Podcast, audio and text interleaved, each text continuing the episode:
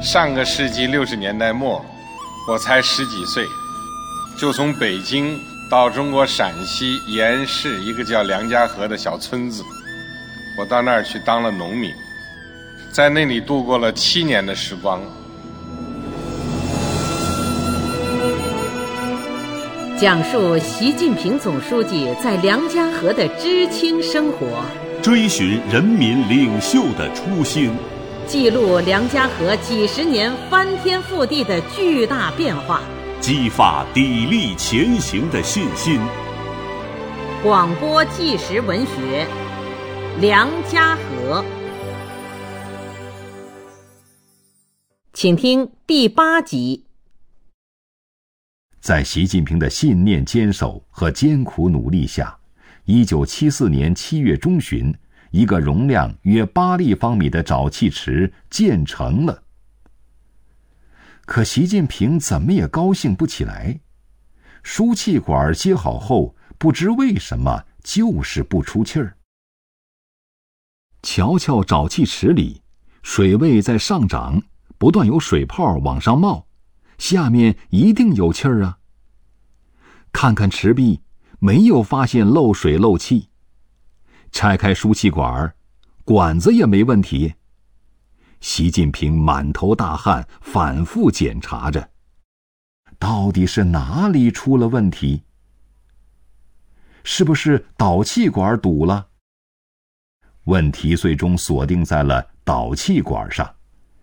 习近平找了一根铁签子捅了捅，没反应，又用力捅了下，一股粪水立即喷射出来，溅了他一脸。嗤嗤的出气声紧接着响了起来。习近平用手抹了一把脸，顾不上洗，重新接好管子，打开沼气灶，轻轻擦燃火柴，呼的一声。期待的一幕出现了，灶台上窜起约一尺高的火焰，轻盈的舞动着。成功了！消息迅速传遍了整个村子，传到了公社，传到了县里，人们从四面八方赶了过来，争睹这神奇之火——洁净之火。这是延川县第一口试验成功的沼气池，也是陕西省第一口沼气池。沼气不过秦岭的谬言不攻自破了。群众亲眼看到用沼气点灯做饭的效果好得很，见沼气的热情一下上来了，纷纷说：“今后再也不用凹煎烧的啦。”凹煎是陕北方言“发愁”的意思。试验成功，引起了延安地委和延川县委的重视。延川县委提出了力争一九七七年全县实现沼气化的目标。然而，缺人才、缺技术，成了发展沼气最大的障碍。地区和县里决定。正式派考察组赴四川取经。一九七四年十二月，冠以延安地区沼气学习团的考察小组启程了。考察小组一行七人，身兼延川县沼气办主任的北京支研干部张之森是领队，习近平是其中一员，还有延川县官庄大队的北京知青黑英贵等。路上大家都很兴奋，期盼能学到真东西，取得真经，解决老百姓的烧柴点灯问题。但到底怎么学才能学到真经，谁心里也没有底儿。习近平想到一个办法，到达四川后，习近平把他想到的问题一一列了出来，提出把学习的关键点。放在如何保证沼气池不漏水、能承受一定压力，而且要一次试水成功上。因为水一旦进去了，要弄出来很费劲儿，而漏水就等于沼气池报废了。考察是在比较两地的相同与不同中开始的。土壤含沙量大的怎么建？土壤含沙量小的怎么处理？进料口、出料口怎么设计？怎么密封？等等。石砌的、砖砌的、土挖的，从沼气池建造到沼气的制取，各种土壤相对应的建造办法和技术要点都被详细的记录下来。这些记录后来被编成一本小册子，分发给各个培训点儿，成为之后延川县大办沼气的培训教材。白天考察，晚上总结，是他们不变的节奏。他们交流一天中所学到的新知识，梳理考察记录，标记还没有弄懂的地方，以便第二天考察时更有针对性。每到一个沼气池，他们都搭上梯子下到里面看。沼气的利用也是考察的一个重点。看到四川沼气运用的一些小发明，比如自制的塑料小开关、水压显示器、灯具、灶具等，习近平总想着带一个样品回去，看能不能仿制。四川省沼气办的工作人员看到他们认真学习的样子，说：“你们老区人真能吃苦，你们是真学。”考察的过程伴随着危险。据考察组成员北京知青黑英贵回忆，结束大邑县的考察，返回成都的途中下起了大雨，车子经过一段陡峭的山路时。突然打滑失控，来了一个一百八十度的吊转，一头撞在了山上。路的一边就是悬崖，大家下车查看时，不由得惊出了一身冷汗。在四十多天的时间里，考察组一口气跑了四川绵阳、广元等五个地区、十七个县，收获巨大。黑英贵说。各种情况、各种地形的沼气池挖法、建法都学了。收获最大的还是习近平。黑英贵说，考察时看到一种石板做的手摇脱粒机，习近平就想着把制作方法带回去。看到烤烟种植收益高，他还考虑把烤烟引种到陕北。考察结束，要离开四川时，得知德阳县园艺厂把柴油机改造后，用沼气做燃料，带动发电机发电。习近平非常感兴趣。当时技术员李耀庭外出不在，习近平便和黑英贵留下来等，直到拿到柴油机的技术改造图，才返回延川。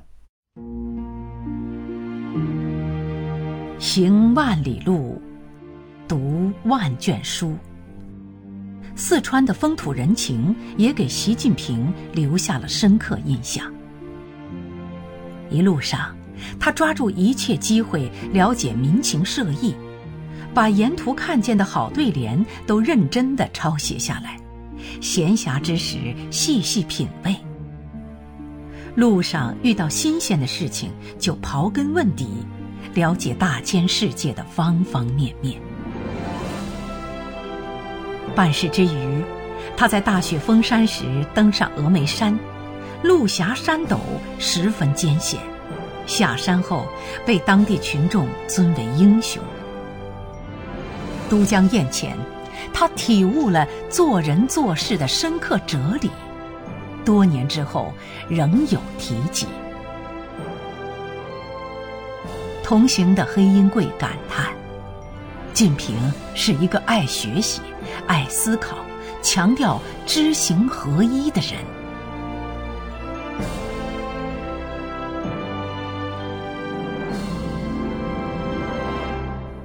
回到延川后，县委听取了考察组的汇报，立即决定推进全县沼气建设。由此被称为“能源革命”的沼气建设。在延川县迅速形成热潮，各种培训学习班办了起来。文安义公社在梁家河举办沼气修建学习班，习近平担任主讲，负责传授技术。新的建池技术出现了，梁家河缺少石料，人们以土代石，创造性的建成了土石结合池，用夯土代替水泥灌浆。梁家河每口沼气池的建造成本由四十多元降到三十多元。至一九七五年八月，梁家河运用这些办法，共建成沼气池三十四口，解决了四十三户社员的点灯做饭问题，基本实现了沼气化。习近平也因此被评为延安地区上山下乡知识青年学大寨先进个人。一九七五年八月二十二号，陕西省沼气利用推广现场会在延川召开，来自全省各地的代表参观了梁家河的沼气池，亲身感受到了沼气灯、沼气灶的神奇。在大会上，习近平做了题为“沼气要大办，政策要落实”的经验介绍。截至一九七五年九月三十号。延川县建成沼气池三千二百多口，十五个公社均建有沼气池，四十七个大队基本实现了沼气化。如今，梁家河早已通了电，但作为一种象征，一段历史，人们留下了习近平带领大家修建的第一口沼气池，旁边立着一块石碑，上面写着。陕西省第一口沼气池。墙上有一幅以习近平带领村民建沼气为原型绘制的宣传画，两边写着“自力更生，艰苦奋斗”八个大字。当年修沼气池时拓宽的道路，至今还在造福着乡亲们。天下大事必作于细。建沼气的经历对于习近平的影响重要而深远。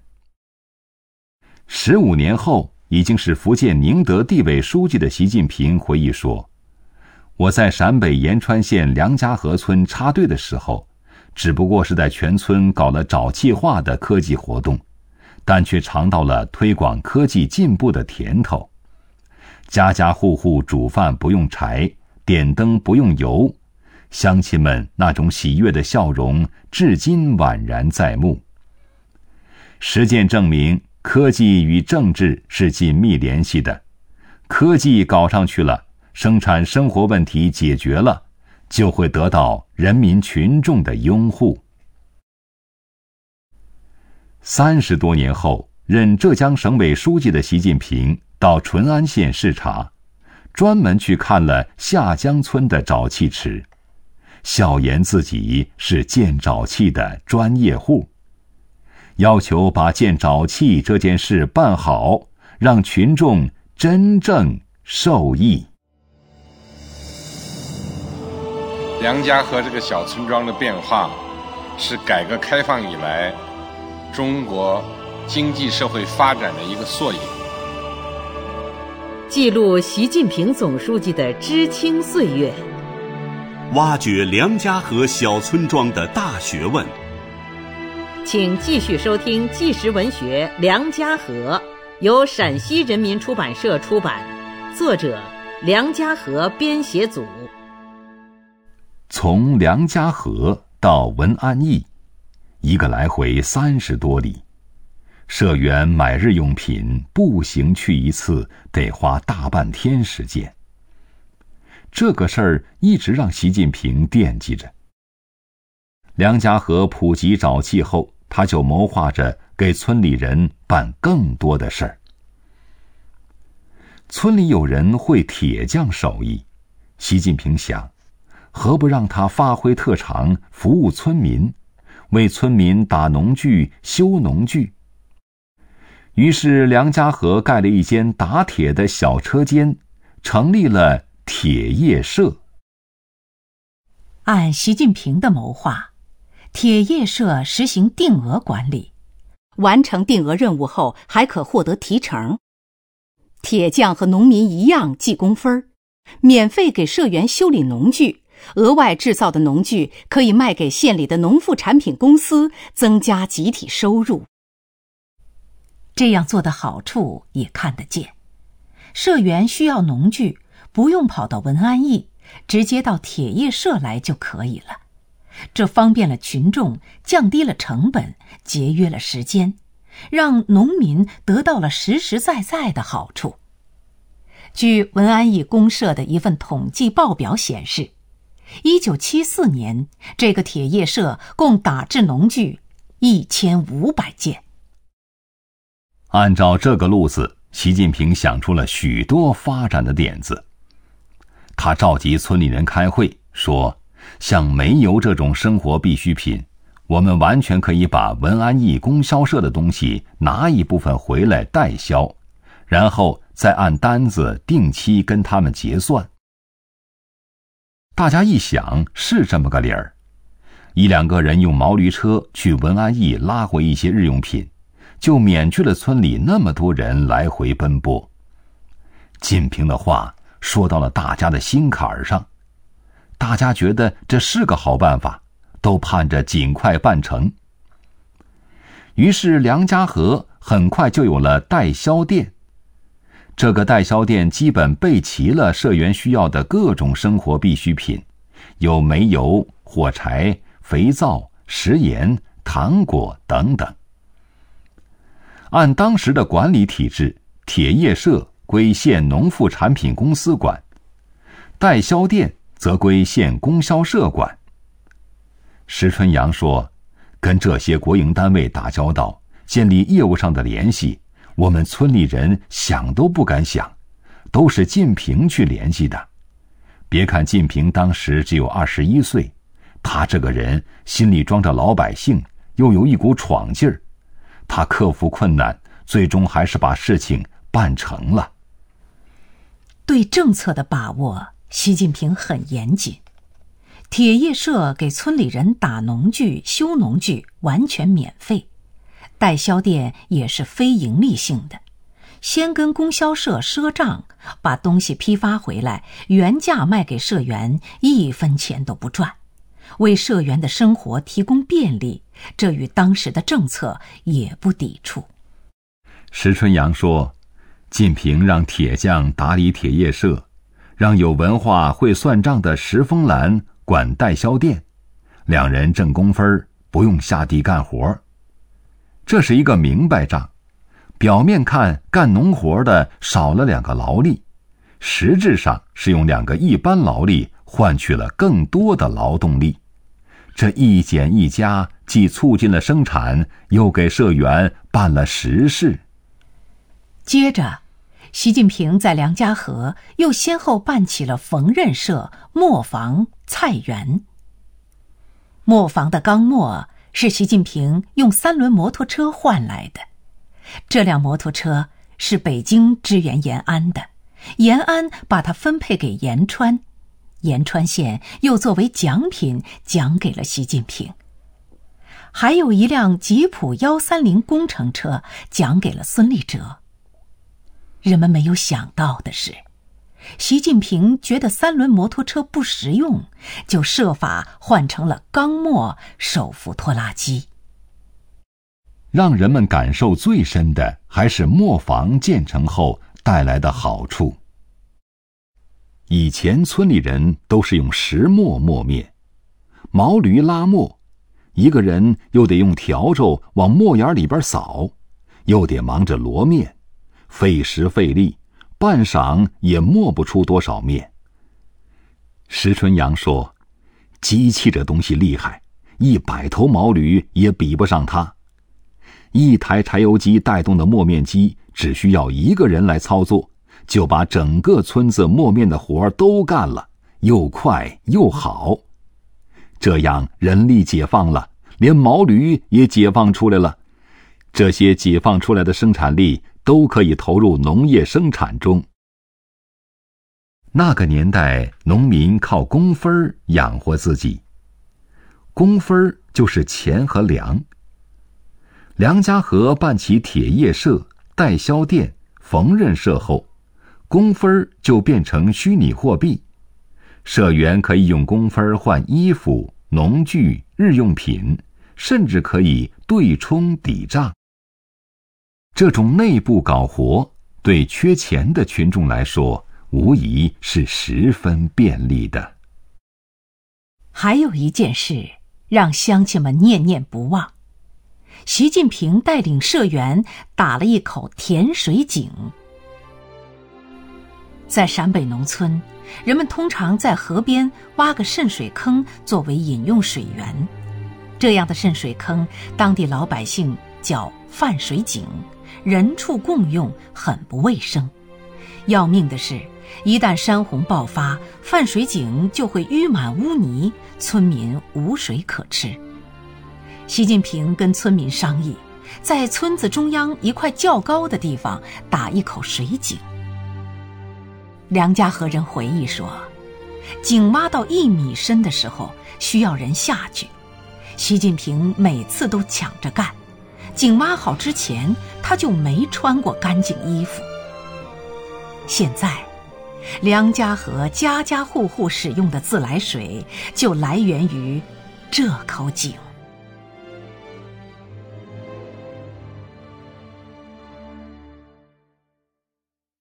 梁家河很多人不识字，只知道受苦。习近平引导大家从武辉身上看知识对于一个人产生的影响。在支部开会的时候，习近平说：“咱们大队像武辉这样想学习的人可多呢。年轻人如果不识字、不学习，以后是没有出路的。”我们办一个扫盲班，把大家组织起来学习吧。这个提议得到了大家的拥护，社员们都积极参与，扫盲班很快就办起来了。习近平跟大家约定，晚饭后和下雨不出工的时候，就是扫盲班的上课时间。习近平做了一些卡片，在上面写上简单的数字。如一、二、三、四，从认识这些数字开始，逐渐教一些常用的汉字，如大小、多少、前后、左右。等村民把这些字学扎实了，再教更多的字。他的目标是让每个梁家河人都认识最常用的汉字，越多越好。拉话也成了课堂。说到中外历史、人文地理，习近平是主讲；拉起趣闻轶事、民间传说，社员当主讲。习近平说：“你别小看这一村的人，也是人才济济，给他们场合，给他们环境，都是人物。他们有很多让我敬佩之处。在梁家河。”许多人就是从那时开始喜欢上了看书。